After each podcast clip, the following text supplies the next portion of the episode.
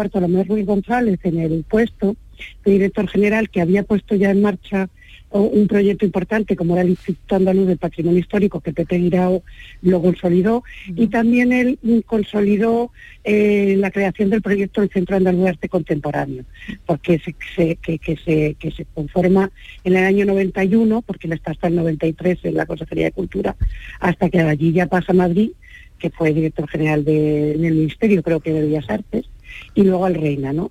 Entonces, era una persona del mundo de la cultura. Lo que habéis dicho antes es que cuando lo nombraban ministro, todo el mundo de la cultura dijimos, a este señor no hay que explicarle nada, porque ya lo sabe. Mm. O sea, no hay que explicarle quiénes son los protagonistas de la cultura, no hay que explicarle quiénes sean los pintores o los artistas. Y, la verdad, su eh, quitarlo fue una desgracia, porque, porque era un gran ministro que además sabía de gestión y, había, había gestionado cosas bastante importantes, en fin.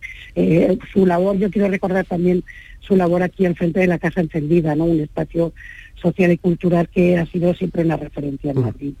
Y bueno, es, una pena porque es que era muy, demasiado joven para marchar. En fin, muy triste, Marta. Gracias, un saludo y un beso, Marta.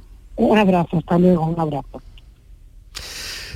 Estamos en las 9 de la mañana y un minuto, la hora de, por si usted se acaba de levantar, Qué felicidad levantarse a las 9, ¿verdad? Qué suerte. Aquí está José Manuel de la Linde para refrescarnos un poco la información. Hoy estamos pendientes del incendio forestal de Enronquillo, en, en Sevilla, que continúa activo. José Manuel. Sí, buenos días de nuevo. Un centenar de efectivos con cuatro autobombas y dos máquinas pesadas trabajan desde primera hora de la mañana en el relevo al retén de madrugada para extinguir ese incendio registrado en la pasada tarde en uno de los parajes más bellos de la provincia de Sevilla, los lagos del Serrano. Hubo que desalojar este domingo hasta medio centenar de viviendas. Es una semana clave, como estamos contando, porque comienza eh, la legislatura en el Parlamento andaluz, la duodécima legislatura. Lo primero será la constitución de la Cámara este jueves. Por primera vez el PP ostenta la mayoría absoluta. En 10 días habrá nuevo gobierno. El consejero de Salud y Familia en funciones, Jesús Aguirre, presidirá la mesa del Parlamento, ya que es el diputado de mayor edad. En estos días se discute también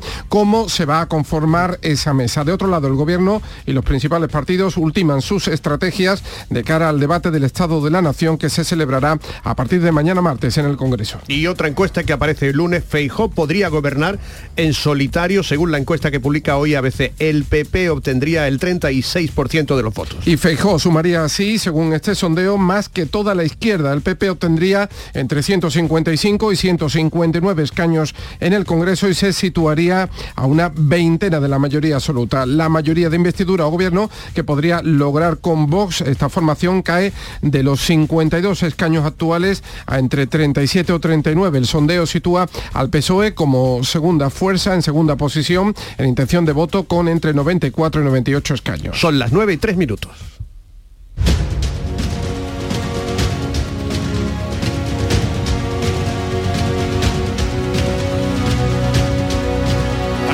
Estamos todavía sobrecogidos por el anuncio del fallecimiento de José Guirao y estamos en comunicación con la consejera de Cultura y Patrimonio de la Junta de Andalucía, Patricia del Pozo. Patricia, ¿qué tal? Buenos días. Muy buenos días, ¿qué tal? Pues una pues mañana que, comienza muy mal. Pues sí, la verdad es que me lleva un disgusto monumental. Me han llamado por teléfono hace escasamente 10-15 minutos para, para darme la noticia y, la verdad es que estoy muy triste, estoy muy, muy triste. Yo tenía una relación muy estrecha con Pepe, he seguido, en, fin, muy de cerca su, su enfermedad y la última vez que estuvimos en contacto hace poco, que fue su cumpleaños, eh, una persona de una calidad humana impresionante, con un gran amor por Andalucía y de los que piensan ¿no? que, que tenemos que buscar los espacios de consenso para sacar los grandes proyectos adelante y una persona fue el primer ministro, cuando yo llegué a la consejería fue el ministro que había en ese momento de cultura en, nuestro país y tuvimos enseguida muchísima empatía. Hemos sacado, por ejemplo, el proyecto del arqueológico de Sevilla, todo eso ha sido gracias al entendimiento entre los dos. Sí, estoy muy triste, la verdad, estoy muy triste. Se, llevó a Madrid a Román Fernández Vaca, actualmente el alcaide del Alcázar, a, la Dirección General de, Bellas Artes desde el, Instituto Andaluz de Patrimonio, que es una de las joyas que, tiene la Junta de Andalucía, en la que también trabajó Guirao, ¿no? Por lo menos para ponerlo en marcha. Sí, sí.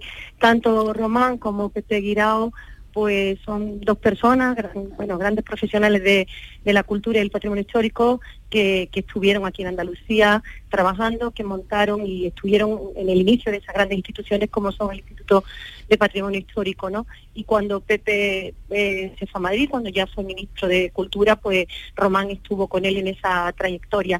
Posteriormente Román volvió a Andalucía, ahora está en el Alcázar, tenemos también gran relación con, él, de verdad, que teníamos una muy buena relación con todo el equipo de Guirao, pero sobre todo por eso, ¿no? Porque eh, personas que son, son andaluces, son que amaba muchísimo su tierra, la cultura, el patrimonio en su tierra, y, siempre pues propiciaba esos espacios de, encuentro para sacar los proyectos adelante.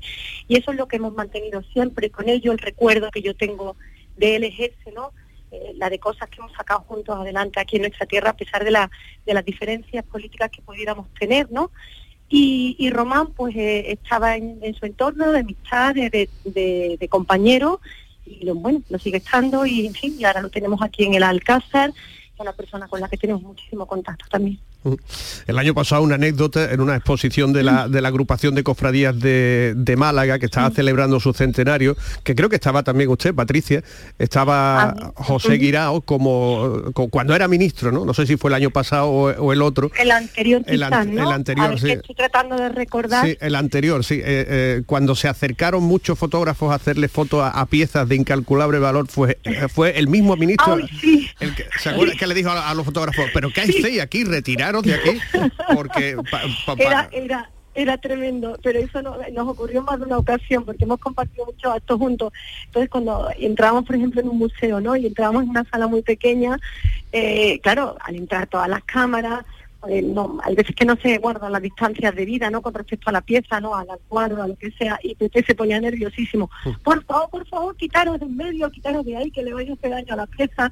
La verdad es que era un hombre, era un hombre tremendo. Yo si, si tuviera que, que, en fin, que eh, definirlo, ¿no?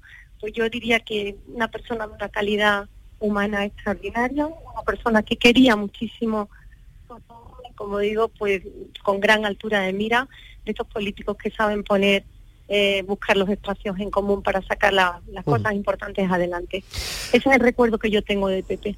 La actualidad nos ha puesto a Patricia del Pozo hoy lunes aquí. Hoy lunes la saludamos como consejera de Cultura. ¿Cómo la saludaremos el viernes, Patricia?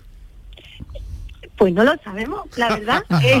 esto es una incógnita, esto es una auténtica incógnita porque eh, yo de momento, eh, vamos, estoy la Consejería de Cultura, soy la Consejera de Cultura y Patrimonio Histórico y, en esas estoy. Esperaremos a ver el, el presidente, lo que él decida, bien decidido está y donde nos quiera tener en la próxima legislatura pues yo estoy segura que será en, los puestos en los que mejor, podamos servir a los andaluces. ¿Pero eso se dice de, un día para otro o...?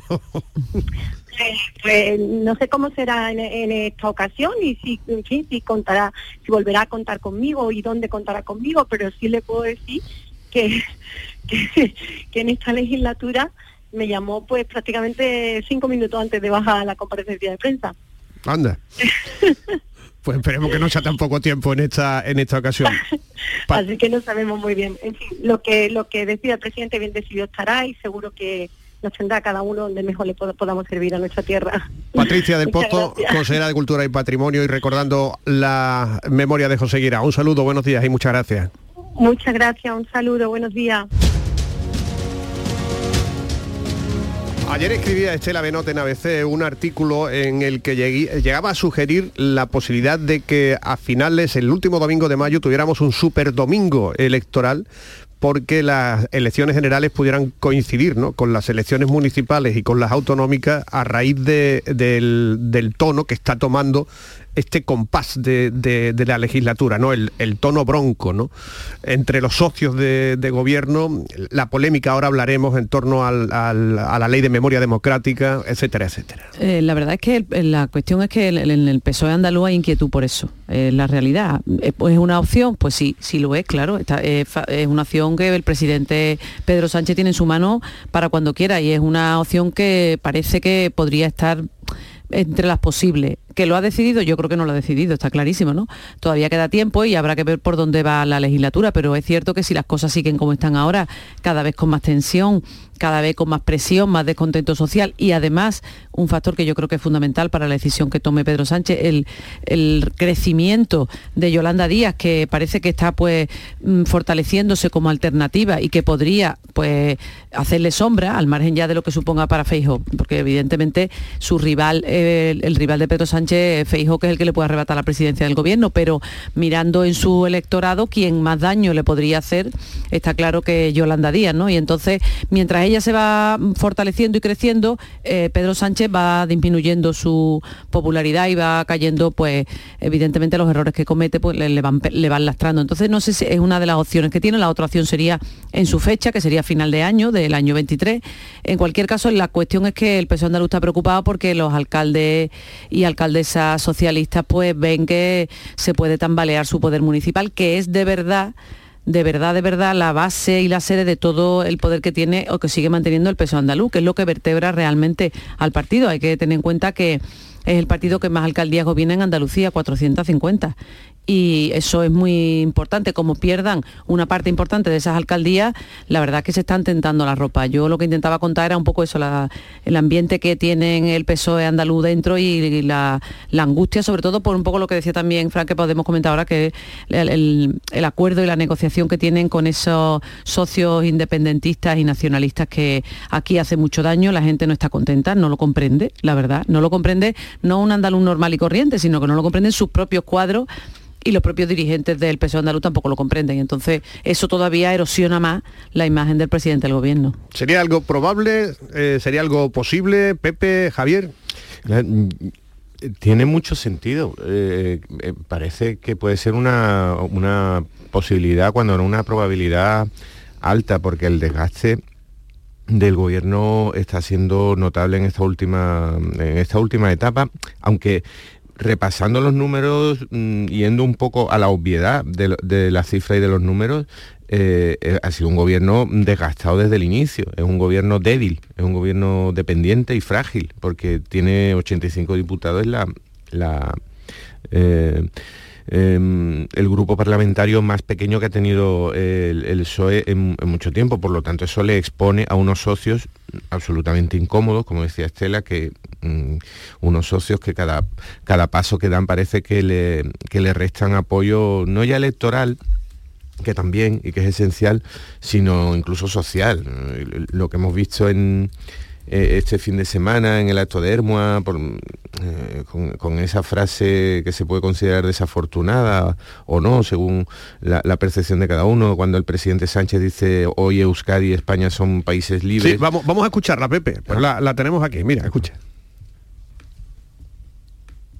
países libres. Y si hoy Euskadi y España son países libres y en paz, es gracias a todos y todas los que apostaron por la unidad de los partidos políticos frente al terror y el odio.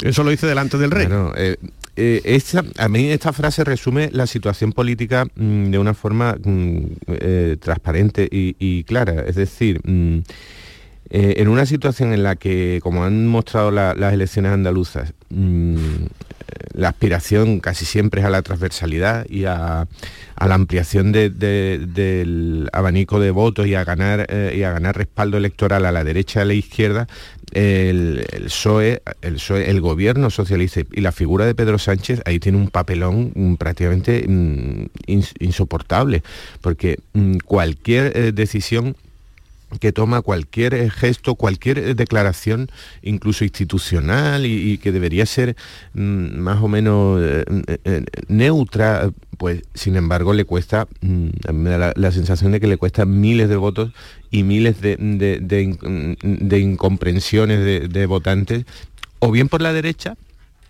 cuando hace este tipo de, declaraciones equilibrando, igualando y, equiparando eh, a Euskadi con, con España, o bien eh, por la izquierda, donde la figura de Yolanda Díaz, también decía Estela, que bueno, más o menos está acaparando cierta, cierta atención. Es decir, está en una situación de debilidad tal que el adelanto de las elecciones a, ese super domingo de, mayo es una, es una posibilidad que hay que tener muy en cuenta durante todo este verano. Domingo de Pentecostés, por cierto. Sí, Javier. Yo, no creo en absoluto que, haya un adelanto electoral ni que, eh, las urgencias del Partido Socialista lo lleven a eso. Eh, eh, lo que aconseja cualquier estrategia política con dos dedos de frente es justo lo contrario que en los momentos en los que estás peor, que, que, la economía está peor, pues tienes que esperar a intentar que se recupere la situación económica. Eh, Pedro Sánchez tiene de margen eh, hasta que se acabe la legislatura a finales del, año que viene y yo no contemplo que, pueda haber un adelanto. Hay ya en Madrid quien incluso está especulando con elecciones anticipadas eh, esta Navidad. Delirio. Pedro Sánchez, a mi juicio, lo que hará será agotar la legislatura hasta, hasta que se termine, hasta final del año que viene, y no habrá ningún problema entre los socios de gobierno porque eh, son expertos los dos en, superarlo. Citaba antes eh, eh, Landy o Estela que, que este era la, la mayoría de, que nunca en la democracia se vea dar a un gobierno con, con, con, tan poca representación parlamentaria, bueno, pues este es el gobierno, el de Pedro Sánchez, es el más extenso, con 23 eh, sillones de toda la, de, la democracia. O sea, e, es la mayoría parlamentaria más débil y el gobierno más numeroso de toda la democracia. Todo esto se puede adaptar perfectamente siempre. Con respecto a los otros dos aspectos eh, que lo cito muy, muy brevemente. A ver, eh, Pedro Sánchez tiene un problema que, que, no da pie con bola. Eh, hace un año, eh, cuando eh, sustituyó a Iván Redondo y entró o entraron otros asesores en la, en la Moncloa, como Félix Bolaño, el ministro de Presidencia, pues eh, se hizo porque eh, se, pretendía un cambio de imagen. Después vino el Congreso Federal del Partido Socialista, en el que él dijo que quería volver a la, socialdemocracia y se entendió, o al menos yo entendí, que Pedro Sánchez, después de, haber reconquistado el terreno de la izquierda que le había eh, cogido Podemos, pues se volvía a situar al Partido Socialista donde puede ser mayoritario en la socialdemocracia. Un, segundo, sí, sí, ahora, ahora continuamos porque tenemos en línea también a Carmen Calvo, fue vicepresidenta del Gobierno, consejera de Cultura de la Junta de Andalucía, ministra de Cultura, ha trabajado codo con codo con José Guirao y creemos que ha estado hasta el último momento con él. Carmen, ¿qué tal? Buenos días desde Andalucía. Pues es un día triste porque Pepe era un, gran andaluz, eh, muy, muy conocedor de lo que es la cultura para nuestro país, para nuestra tierra, para Andalucía. Formó parte de mi, de mi equipo en, el gobierno andaluz. Y, se ha muerto muy joven y no se quería morir y, y ha sido muy difícil recorrer con él el tramo final. Y en ese sentido estoy muy triste porque éramos amigos de muchos años, hemos, como decimos en Andalucía, bregado mucho juntos. Y ya no está, pero ha sido un gran eh, político andaluz. Eh, ha sido un hombre con una visión muy cabal, muy justa, muy calmada del extraordinario mundo que es la cultura, las industrias culturales, los creadores, lo que eso representa para la identidad de un país, desde luego para, para nosotros, para los andaluces. Y ya no está. Así que tengo una tristeza humana mucho más grande que la política, porque ha, recorrido un camino muy duro en el último año desde que apareció su enfermedad. Usted ha estado con él prácticamente hasta el último momento, ¿no, Carmen? Sí, fui, he estado continuamente con él. Es más, me ha dejado instrucciones para, para el año Picasso. Él era el comisario. Yo estoy en esa comisión y hasta el momento, con, con gran interés, nada, hace nada, una semana, que yo le decía, Pepe, dime qué cosas tenemos que hacer y qué cosas no tenemos que hacer.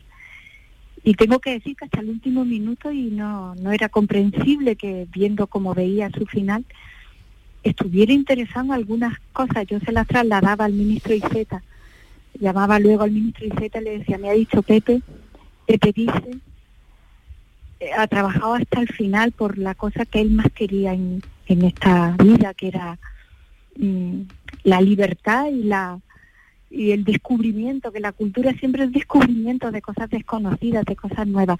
Pues hasta el último minuto me ha estado dando instrucciones para el año Picasso. Usted estuvo con él trabajando en la Consejería de Cultura, después cuando fue ministra con Zapatero se lo llevó, ¿no? Eh, lo nombró director del el Reina, Reina. el Reina Sofía, estaba allí ya, ¿no? Sí. Y, un día el, el presidente Sánchez me dijo, Carmen, eh, por consultarme, lógicamente, simplemente, porque esa no era mi, mi responsabilidad, sino la suya. Eh, ¿Quién de la cultura? Yo le dije, Guirao, Pepe Guirao. También fue ministro, que yo creo que mm, para él fue muy importante porque le dedicó toda su vida y era un gran gestor y era un gran político y que finalmente fuera ministro también también significó mucho para él. Pues vaya año que lleva usted, ¿no? Primero su hermano, ahora José Sí. Guirao. Y mi jefe de gabinete, Antonio López. Antonio López, es verdad. Antonio López fue mi mm, jefe de gabinete. Nuestro compañero Antonio López, es verdad, que fue Antonio también... López, mi amigo del alma, montillano. De amigo, Córdoba mi también. jefe de gabinete. Uf. Llevo dos meses que me tienen en un estado de ánimo muy, muy triste. Sí, se me han muerto tres hombres que eran, mi hermano más, muy importante. Y, y se está yendo gente con, con poca edad, no sé, estamos viviendo tiempos muy difíciles. Por eso creo que tenemos que ser muy fuertes y tenemos que colaborar todos en un buen estado de ánimo, porque lo peor es que te vayas y si estamos aquí hay que tirar del carro incluso con alegría.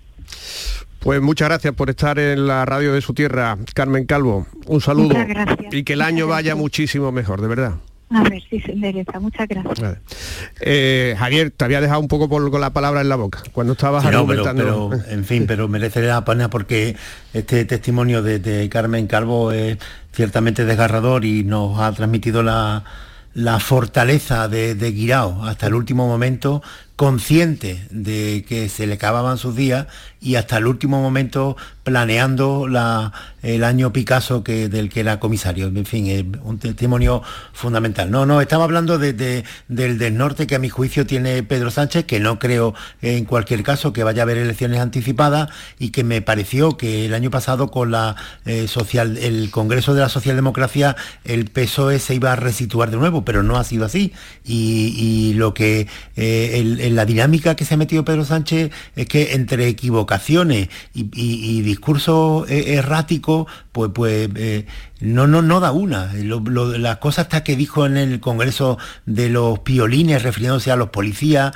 o esto de ayer del País Vasco hablando de, de, de Euskadi y de España como si fueran dos países distintos, yo lo que estoy detectando en la calle, que también se ve en las encuestas y que me parece que sería lo más preocupante para el Partido Socialista, esto se ve de, de cuando en cuando con algunos diri- dirigentes políticos, es un rechazo y una antipatía generalizada cada vez más generalizada en la calle contra Pedro Sánchez que debería preocuparle, que debería preocuparle al presidente del gobierno porque desde luego yo creo que, que- es algo que, eh, es desmesurado, pero, pero estoy viendo esa sensación de, de antipatía y de rechazo en la calle que cuando le sucede a un partido político y no se, se sabe atajar, termina convirtiéndose en un tsunami.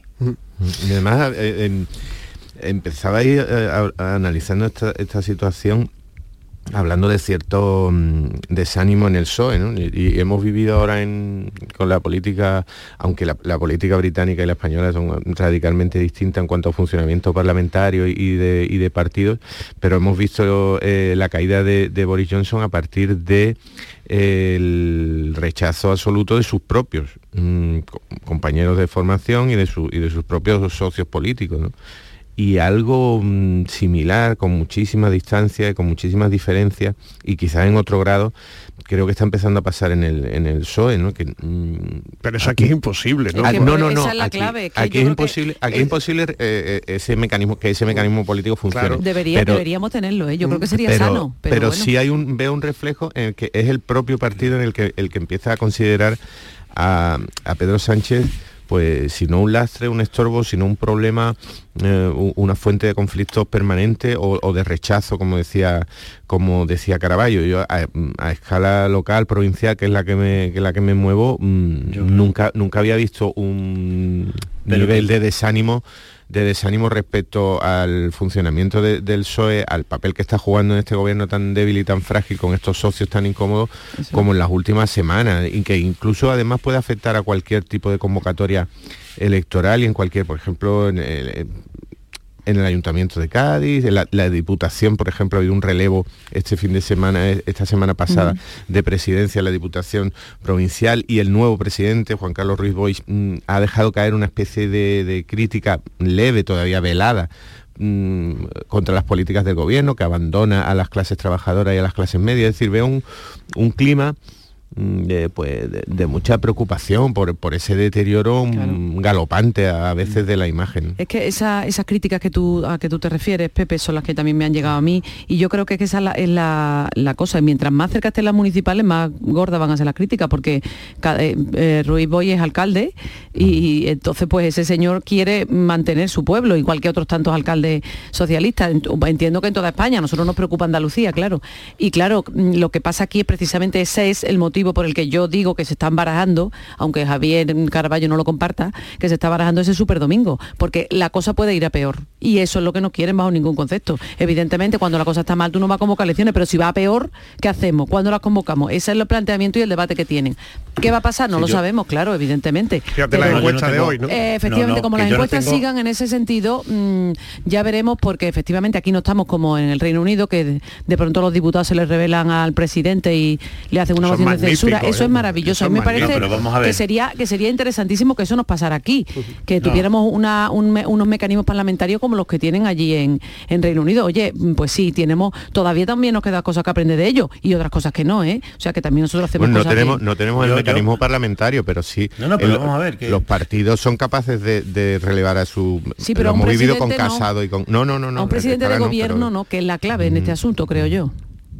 No, no, que, lo, de las elecciones, que yo no tengo información, ni creo que esto esté, eh, esté decidido, ni creo que haya información de eso. Lo único que digo es que no se le ocurre ni al casola manteca convocar elecciones cuando peor te va en las encuestas y además hacerlo en una jornada electoral en la que tú puedes arrastrar a los alcaldes socialistas y a los presidentes de comunidades socialistas. Esto no se le ocurre ni al caso la manteca, pero bueno, pueden empujar ti para arriba, que también la otra opción. No, no, no, no, no, no, no, pero es que vamos a ver si lo, que se va, la tensión que, que pueda existir y que existirá en la campaña de, de las elecciones en Extremadura, en Valencia si se convoca igual o, en cualquier ayuntamiento será precisamente por limitar la presencia de ministros y del propio Pedro Sánchez y hacer una campaña más autonómica. Pero bueno, esto eh, ya se verá cuando llegue eh, mayo. Y con respecto a lo del Reino Unido, a ver, es que eh, a mí me parece que, que se sublima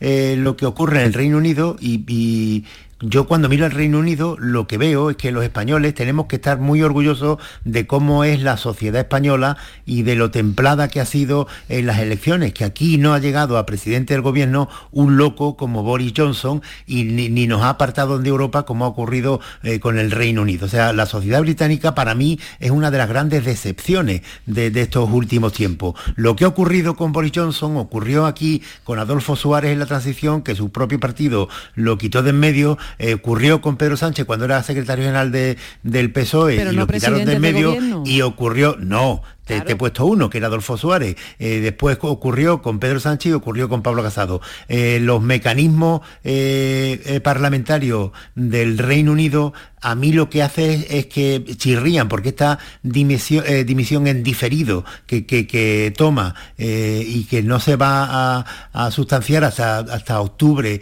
de, de, este año, a mí me parece que es una barbaridad.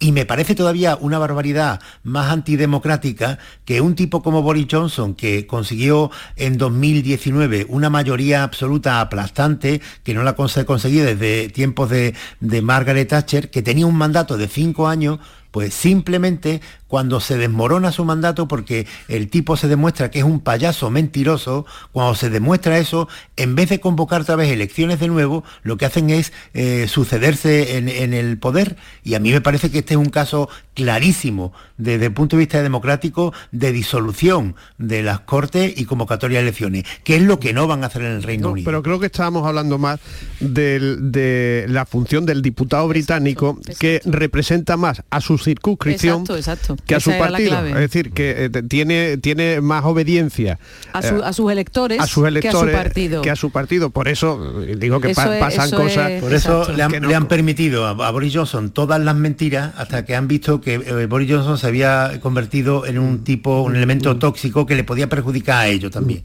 Oye, habéis leído, yo sigo diciendo que en España se hace un periodismo, a pesar de todo, magnífico, ¿no? La cantidad de historias que han salido este fin de semana a propósito del 25 aniversario de, la muerte de, o del asesinato, perdón, de Miguel Ángel Blanco, ¿no? Cómo se han ido recreando aquellos tres días de, julio del año, del año 97 eh, con, reportajes y con, cosas que 25 años después a mí me han llamado la atención. ¿no? Es que yo, yo, creo, mm, Fran, yo coincido contigo, a pesar de todo se hace muy buen periodismo y hay magníficos compañeros que están ahí trabajando y a los que de verdad, bueno, pues les debemos agradecer muchas cosas, ¿no? Y yo creo que en este sentido lo de Miguel Ángel Blanco, hay muchos jóvenes ahora que no han vivido aquello, no vivieron aquello.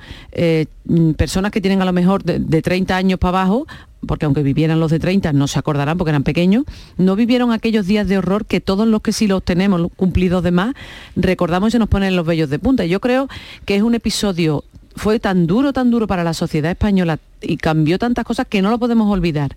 Yo creo que es relevante en este aniversario, porque eh, todos los 12 de, julio lo recordamos, pero este año como es una fecha redonda, pues se, le está dando un poco más de, importancia, también por las circunstancias políticas que estamos viviendo, porque claro, en este contexto, por eso digo que no se debe olvidar, en este contexto tenemos esa ley de memoria democrática, que de memoria tiene lo que yo de fin, mm, de flor del campo, eh, o sea, nada, ¿eh? una cosa... O, esa flor del campo, porque muy perfumada siempre.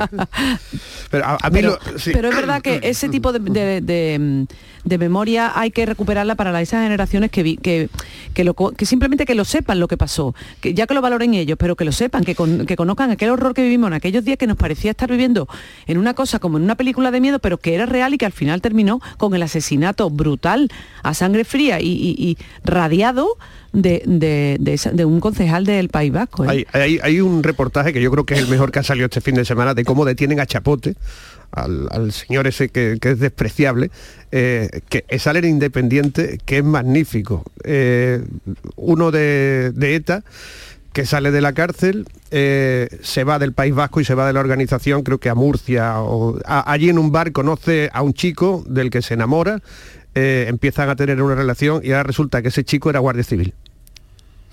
Y entonces el Guardia Civil le dice a sus mandos, mira, estoy empezando a salir con uno que viene de ETA. Y le dicen los mandos, sigue. Sigue. Entonces, cuando se dan a conocer los dos, oye, pues yo estuve en ETA, pues yo soy Guardia Civil. Como estaban enamorados, pues se van al País Vasco, destinan al Guardia Civil al País Vasco, se va su pareja con él y entonces lo convence para que se infiltre de nuevo en ETA y vuelve a la organización. Es un clarísimo ejemplo de que la realidad mm, eh, va siempre varios años luz por encima de la ficción. la porque si eso lo leemos en un eh, lo vemos en una película, lo vemos en una novela, nos lo transmiten en forma de guion y probablemente lo despreciamos por increíble. Y entonces el, termino el relato. El, chaval este que se vuelve a meter en ETA ya es un infiltrado de la, de la Guardia Civil, ¿no? y, da a conocer detalles que eh, determinan al final que Chapote fue, en efecto, la persona que no solo ordenó, sino ejecutó también la muerte de Miguel Ángel Blanco y después de ahí vino, vino la detención. Un reportaje magnífico.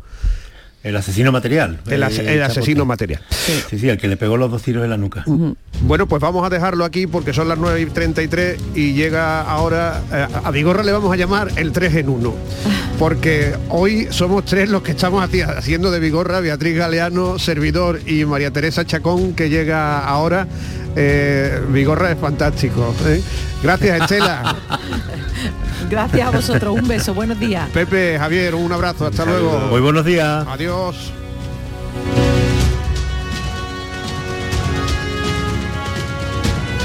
La mañana de Andalucía. ¡Viva el Rasque Diem! ¿El Rasque Diem?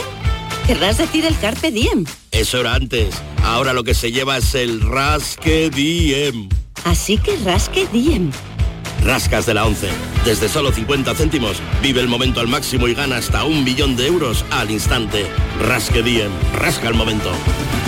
A todos los que jugáis a la 11, bien jugado. Juega responsablemente y solo si eres mayor de edad. Por fin tengo un limpiador para mi hogar. Y qué bien se queda todo con Terimar. Qué suave deja la ropa mi Terimar. Y la vajilla se queda fenomenal. Qué bien huele la casa con Terimar. Y esta me sirve también para desengrasar. Y lo que ahorro en la cuenta con Terimar. Mi marca de confianza es Terimar. ¿Con qué lo limpias? Con Terimar. ¿Cómo se queda? Fenomenal. Terimar. Desguaces Meggi. Todos los recambios que necesitas para tu coche. Piezas de carrocería, mecánica, electricidad, climatización. Visita nuestra web. Accede a nuestro catálogo completo de piezas, promociones y descuentos. Ven a alguna de nuestras tiendas o haznos tu pedido por teléfono o WhatsApp al 608-807-317. Desguacesmeggi.com. Tu desguace online, ahora más cerca de ti. Canal Sur Radio. Ana, ¿qué te has hecho? Porque te veo genial. Pues ya eres la tercera persona que me lo dice hoy. En Clínicas Doctora Martán me han hecho un análisis personalizado de mi rostro y me he realizado algunos tratamientos estéticos. Con ella siempre obtienes un resultado natural. Además, la doctora Martán es especialista en relleno de labios. Los resultados son espectaculares. Ponte en las mejores manos y saca tu mejor versión. Clínica Doctora Martán, en Alcalá de Guadaira, calle Mairena 16. Bienvenidos a Sacaba. Mil metros de electrodomésticos con primeras marcas. Grupos Whirlpool, Bosch y Electrolux. Gran oferta. Lavavajillas Whirlpool de 13 cubiertos y 5 programas por solo 289 euros. Y solo hasta fin de existencias. Solo tú y Sacaba. Tu tienda de electrodomésticos en el Polígono Store en calle nivel 23. Sacaba. ¿Sabes qué es lo maravilloso? Que hay un coche tan versátil que se adapta a lo que necesitas y que lo encuentras en versión híbrida, híbrida enchufable o 100% eléctrica. Así es el nuevo Kia Niro. Y lo mejor es que lo maravilloso está a tu alcance. Solo en la red Kia de Sevilla. Kia. Movement that inspires. No te quedes con las ganas. Aprovecha nuestro 20 aniversario. Un verano sin gafas es más verano. Consulta refractiva gratuita, solo hasta el 31 de julio. Tecnolasersevilla.es Cómo me gusta tu coche. Los asientos de cuero, la enorme pantalla y esa presencia. Mmm, cómo se nota que es nuevo. No, no es nuevo, pero es un Driveris. En Driveris vendemos coches de segunda mano, pero no cualquier coche. Los seleccionamos, los revisamos y los garantizamos. Y le ponemos un buen precio. Y así con más de mil coches de todas las marcas. No necesitas un coche nuevo, necesitas un Driveris. Encuentra el tuyo en driveris.es. Driveris, vehículos de ocasión de verdad. El verano sabe a aperitivos con amigos, niños disfrutando de polos y golosinas, momentos de relax con un paquete de pipas en la playa. Todo esto es la gran familia Reyes. Nuestros polos, patatas, snacks, golosinas, frutos secos y nuestras pipas, las de siempre, las pipas Reyes. Comparte el verano con tu gente, con nosotros, con frutos secos Reyes. Mucho más que pipas. Buenos días a todos. Empezamos con una gran noticia. El lunes ha dejado de ser el día más triste de la semana, porque ahora la primitiva también se juega los lunes. Sí, sí, nuevo sorteo también los lunes, además de los jueves y sábados. Esta noticia se merece un temazo. Dentro música. La primitiva, por muy poco puedes lograr mucho. Ahora también sorteo los lunes. Échala por solo un euro. Loterías te recuerda que juegues con responsabilidad y solo si eres mayor de edad. La mañana de Andalucía. Enseguida Maite Chacón, que ya está aquí con nosotros, pero antes vamos a conectar con el incendio del Ronquillo, donde hay una unidad móvil de Canal Sur Radio para conocer la última hora. Antonio Catoni, eh, unidad móvil, adelante, buenos días. ¿Qué tal? Buenos días. Estoy con el subdirector de la operación, con Manuel Larios. ¿Qué tal? Buenos días. El incendio está ya estabilizado desde las 7 de la mañana, Manuel. Afirmativo, a las 7 de la mañana dimos el incendio por estabilizado y ahora estamos pues, en, en, en tareas de llegar a, para llevarlo a su control. Acabamos de ver además mucha gente, muchos efectivos que han estado trabajando durante la noche y ahora se incorporan nuevos efectivos. Afirmativo, ahora mismo pues el personal que entra por la mañana está ya ubicándose en, la, en las zonas donde consideramos que pueden ser más propicias para, una, para que el personal trabaje por tierra y en otro flanco están las máquinas trabajando haciendo perímetro para conseguir ya cerrar el perímetro del incendio a lo largo de la mañana. Conforme Fran nos veníamos acercando para acá, hemos evidentemente olido a Chamusquina porque había mucho terreno, sobre todo eucalistal, ¿no? que se ha quemado mucho también. ¿no? Bueno, aquí hay muchas zonas de, de, jaral, de matorral, hay pinar de repoblación, que fue un poco esas imágenes que anoche o ayer por la tarde se veían, que era el pinar de repoblación, y eucalistal es lo que se más, más, se ve porque es lo que realmente, porque en el camino de acceso es lo que hay a ambos lados. Uh -huh. Y bueno, realmente hay una variedad de vegetación que, que, cada una tiene su comportamiento y hizo que las dificultades de extinción de, en el día de ayer fueran bastante complicadas. Bueno, afortunadamente parece que van a subir las temperaturas y afortunadamente ya está estabilizado porque, claro, evidentemente el riesgo de incendio es alto, sigue siendo alto y hay que estar pendiente de que esto no se pueda revivar.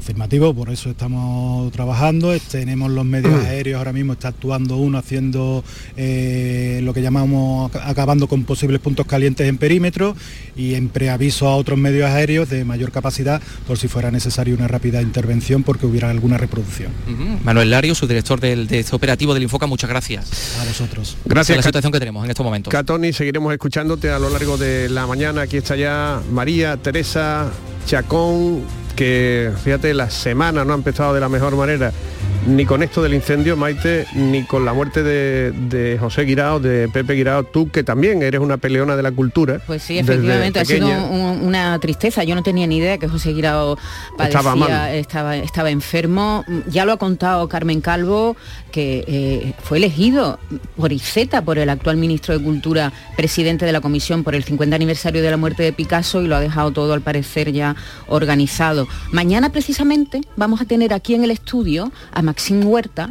que fue Guirao Su lo sustituyó a él en el Ministerio de Cultura cuando saltó eh, el escándalo. Viene a presentarnos su última novela, así que Maxim Huerta pasará por aquí. También supongo que tendrá unas palabras para, de condolencia para José Guirao, un almeriense de la cultura que lleva toda la vida, llevaba toda la vida relacionado con este mundo en distintos, en distintos ámbitos. Eh, querido, dentro de un momento, tú, tu edad, si tú tuvieras que volver, ¿tú volverías a una edad anterior? Es decir, a, no, no, Sí. no, pero hay gente que dice que no, ¿eh? Yo que dice que yo no vuelvo a los 15 ni muerto. Pues yo sí. Tú sí. ¿Tú a qué Mm. edad volverías? Pues a, a los 15, mira, a los 15, 16, sí, ¿Los sí, 15? sí, totalmente. ¿Fuiste feliz? Porque ese va a ser nuestro tema del día, Mamen. Sí, vamos a hablar de la edad. Hay una edad que se- en la que soy más feliz, otra en la que menos y sobre todo eso. Si pudiera elegir, ¿a qué edad le gustaría volver? ¿Y tú a cuál? Yo a los 22. A los 22, así concreto, porque te 22. pasó algo concreto. Bueno, Así fue un año genial. Eso, de eso hablaremos ¿Y tú? en, en nuestro. Yo, yo desde luego, a los 15 no, eso te lo aseguro. Lo tendría que pensar. No, yo un poquito más mayor. Bueno, en un momento vamos a hablar con Enrique Pérez Carmona. Ya lo tenemos sentado en nuestro estudio de Algeciras. Es profesor titular de patrimonio de la UNED y, no, y vamos a hablar de, de algo muy interesante, Virginia, de un curso que empieza ya esta semana. Pues sí, Mariló, es un curso... eh, Mariló. sobre- Mariló, Tú, tú estás Maite. confundida. ¿Tú te crees que yo estás por la tarde y son las María 10 menos Teresa. 20 de la Las mañana? de la tarde, esto de levantarse temprano, que no tiene una a la cabeza.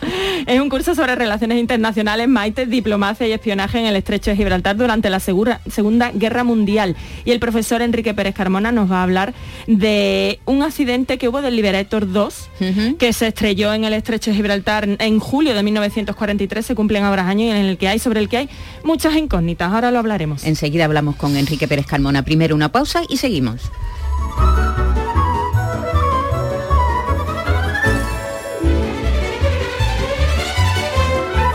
La mañana de Andalucía. Verano. ¿Qué tendrá el verano? Alegría.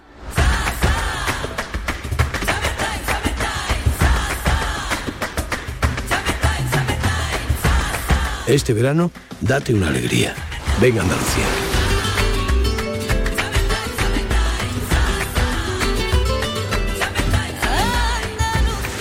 Campaña financiada con fondos FEDER, Junta de Andalucía. Bienvenido a la nueva era de la movilidad eléctrica. Descubre el nuevo Renault Megane E-Tech 100% eléctrico. con Google integrado, 470 kilómetros de autonomía e e-Tech Full Electric Plan que incluye cargador, instalación y muchas más ventajas. El eléctrico del futuro ya está aquí y se llama Renault Megan e-Tech 100% eléctrico.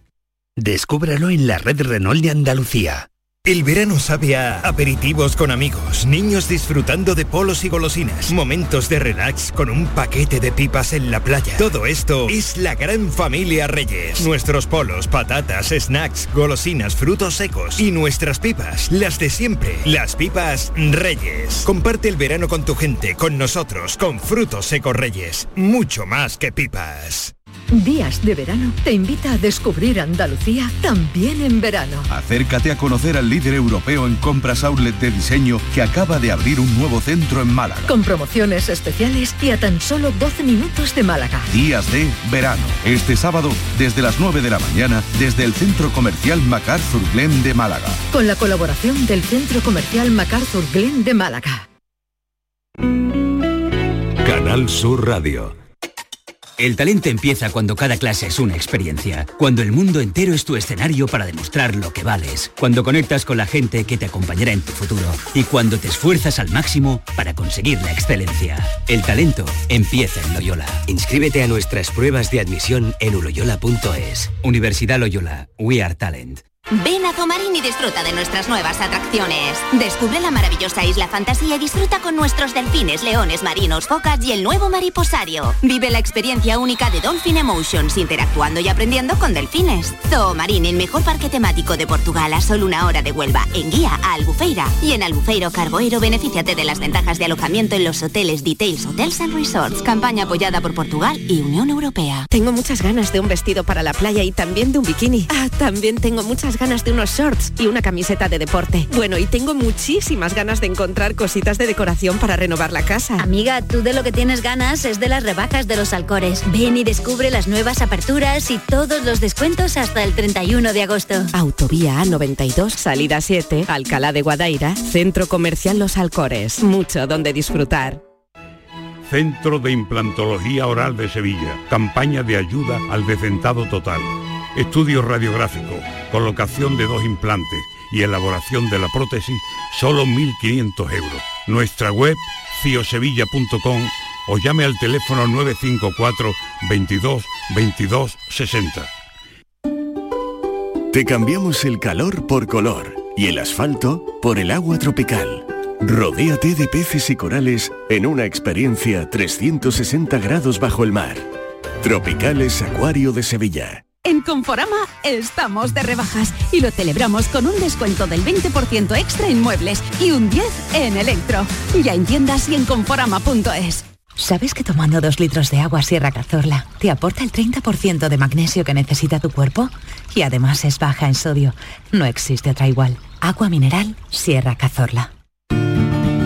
Lo hago por tus abrazos, por nuestros paseos, los viajes y conciertos juntos, por tu sonrisa y por tus besos. Lo hago por seguir cuidándonos. Llevamos dos años luchando para frenar la COVID-19. Ahora más que nunca la responsabilidad es de todos. Actuemos con precaución y prudencia. Está en nuestra mano mantener todo lo construido. Junta de Andalucía.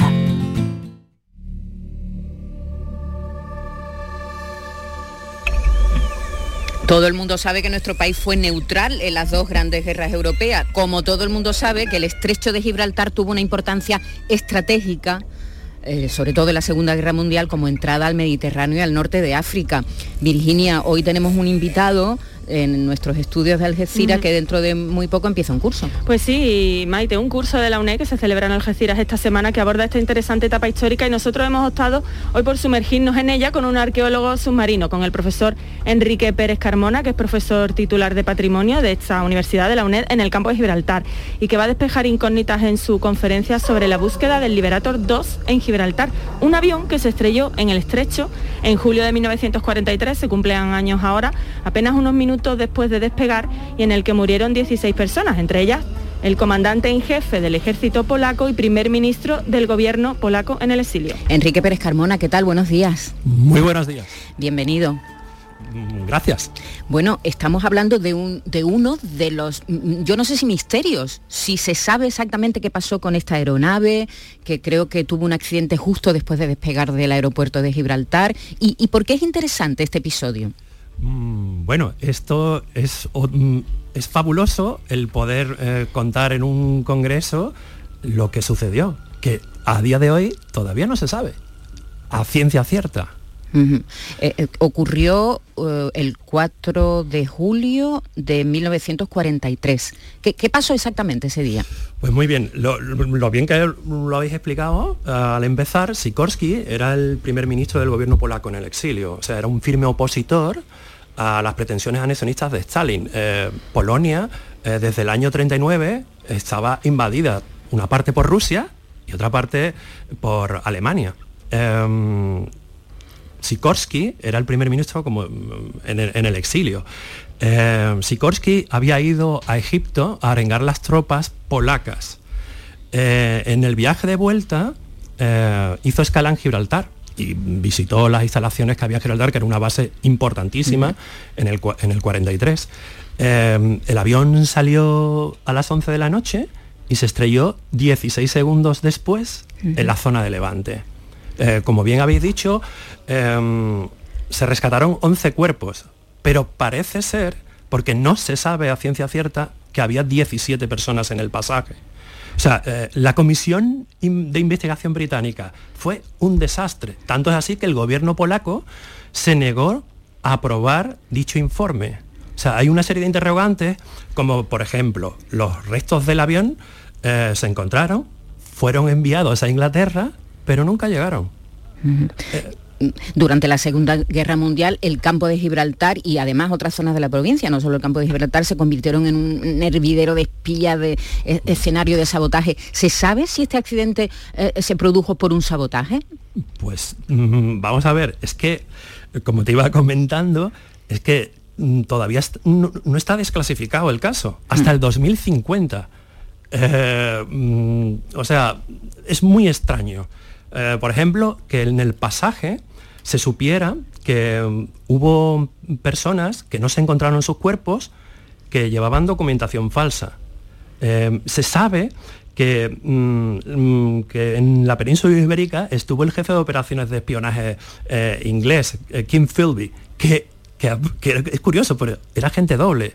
Era agente eh, soviético de la NKVD y del SIS británico. Uno de los espías más famosos del mundo, ¿no? Sí, sí, sí, sí, sí. Y es curioso porque la URSS confirmó años después la estancia de espías soviéticos durante esos días en Gibraltar. Mm. O sea, como una base militar tan importante como fue Gibraltar para los aliados pudieron admitir que hubiera espías soviéticos en Gibraltar en aquellos días. Enrique Pérez, además de profesor, es arqueólogo marino y, Virginia, creo que eh, hay una, eh, la conferencia incluye un paseo en barco, ¿no? Sí, em, tenemos em, previsto, eh, si las condiciones lo permiten, y yo creo que sí, em, darnos un paseo y localizar más o menos un, fragmentos de un B-24 que se localizó en Gibraltar en una de las excavaciones que tuve en el 2017, con motores.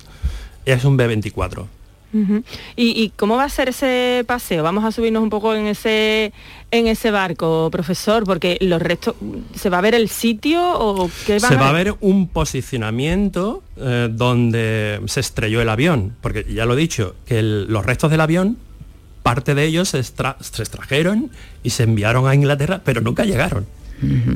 Eh, Enrique, esto es uno de los restos, de los innumerables restos que hay en ese, en ese espacio, ¿no? en esa entrada al Mediterráneo que desde el tiempo de los fenicios eh, está siendo navegado ¿no? ininterrumpidamente. Además, yo no sé la cantidad de, barcos hundidos, de pecios, de aviones que tiene que haber en esa zona. Hay mm, últimamente mucho interés ¿no? por parte de la universidad para localizar los, lugares, eh, pero ¿sabemos la dimensión de lo que hay debajo del estrecho, de las aguas del estrecho? Bueno, mira, solamente para que te hagas una idea. Em, centrámonos en época romana, por ponerte una época. Em, en el estrecho no había mar de Clauson, o sea, no había mar cerrado.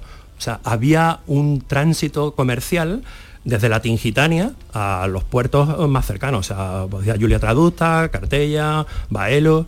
Eh, se sabe o se intuye que al menos un barco viajaba diariamente eh, en época romana, desde la Tingitania a nuestros puertos. Mm. Si se sabe que se hundían alrededor de unos 2% al cabo del año, si multiplicamos 365 días eh, por 700 mm, años más o menos de dominación romana, hablamos de 2.500 eh, barcos hundidos. Ay, qué barbaridad. Solamente en época romana. romana. Es decir, el 2%, ¿eso es mucho o es poco? Bueno. Para la tecnología de la época, digo. Mm, yo creo que no, pero. pero que, a ver, hay mucho. El, único problema que hay es eh, que no tenemos una carta arqueológica marina. Es que eso es un, atraso. Y luego, por ejemplo, que hasta los 30 metros, en la zona del estrecho, todo está espoliado. Hay que ir más abajo. Claro, hay, mucho aficionado, ¿no? Mucho bueno, hemos sufrido durante una serie de años, pues, mm, no haber una legislación, no haber una ley. Eh, es que ha habido mucho expolio por desconocimiento muchas veces. Eh, pero claro, eso nos, ha, mm, nos ha hecho el que no podamos tener una documentación eh, fidedigna de, lo que había eh, hasta los 30 metros. Ahora, más allá de 30 metros, todo es posible. ¿Se está elaborando esa carta, Marina, profesor? Vamos a ver, yo sé que em, ahora mismo hay un gran proyecto con, que es la Universidad de Cádiz, que está haciendo con el aula del mar, y que es genial, todo lo que se pueda ah, hacer, eh, pues es bueno, porque esto es el estrecho. Pero nosotros desde la UNED, eh, hace 25 años empezamos a formar arqueólogos marinos, a intentar em, llevar a cabo una carta arqueológica subacuática. Pero claro, hace 25 años era como ciencia ficción, eh, porque mm, hacer una carta arqueológica subacuática requiere de una geofísica marina aplicada a la arqueología. Y eso cuesta dinero. Al final todo es una cuestión de dinero. Claro, y de, interés, ¿no? Y de interés por conocer nuestro patrimonio. es que si hemos tenido problemas en tierra, pues imagínense en agua. claro que sí. Eh, eh, ¿Se sigue sumergiendo mucho, Enrique? Bueno, eh, nosotros cada cierto tiempo, en, las excavaciones que nosotros tenemos, como arqueólogo marino que estoy ejerciendo, nosotros sí, sí que hacemos cosas. ¿En qué proyecto anda, profesor? Porque el otro pues día hablábamos y estaba embarcado. Sí, el otro día estaba en, en Sevilla, pero vamos, pronto me iré a Rota. Eh, o sea, no, paro. Soy de los arqueólogos marinos que eh, afortunadamente puede trabajar. ¿Y algún proyecto importante seguro? Eh, sí, nosotros desde mm, el 2011 estamos en el Guadalquivir haciendo campañas arqueológicas anualmente y salen cosas muy importantes, pero por la zona, por ejemplo, en marzo vamos a cometer una intervención en, refinería. Ah, sí, eh, allí en CEPSA. Sí, sí, sí, Por, ejemplo, en el 2011 nosotros estuvimos haciendo cerca de 300 sondeos en el puerto de CEPSA.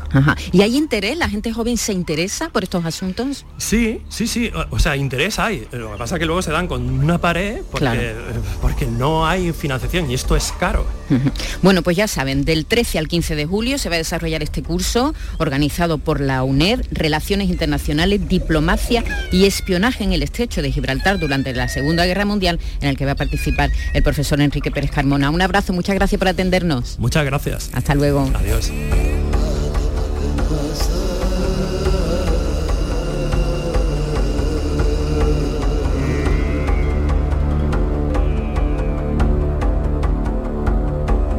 La mañana de Andalucía con Maite Chacón.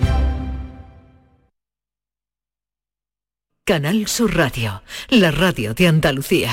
Ana, ¿qué te has hecho? Porque te veo genial. Pues ya eres la tercera persona que me lo dice hoy. En Clínicas Doctora Martán me han hecho un análisis personalizado de mi rostro y me he realizado algunos tratamientos estéticos. Con ella siempre obtienes un resultado natural. Además, la doctora Martán es especialista en relleno de labios. Los resultados son espectaculares. Ponte en las mejores manos y saca tu mejor versión. Clínica Doctora Martán, en Alcalá de Guadaira, calle Mairena 16. Ven a Zomarín y disfruta de nuestras nuevas atracciones. Descubre la maravillosa isla fantasía y disfruta con nuestros delfines, leones marinos, focas y el nuevo mariposario. Vive la experiencia única de Dolphin Emotions, interactuando y aprendiendo con delfines. Zoomarín, el mejor parque temático de Portugal a solo una hora de Huelva, en guía a Albufeira. Y en Albufeiro Carboero, benefíciate de las ventajas de alojamiento en los hoteles Details Hotels and Resorts. Campaña apoyada por Portugal y Unión Europea.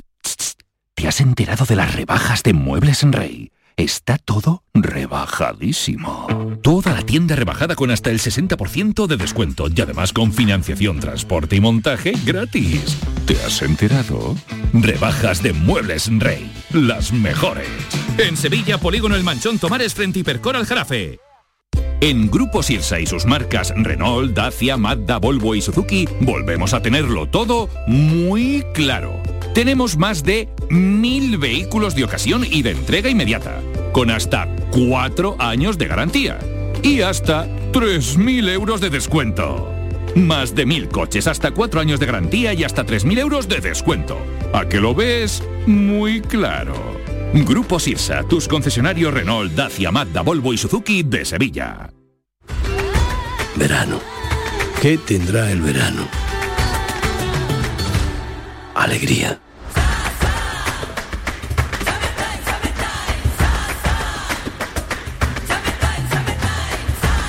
Este verano, date una alegría.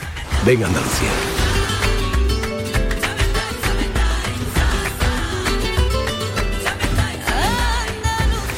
Campaña financiada con fondos FEDER, Junta de Andalucía.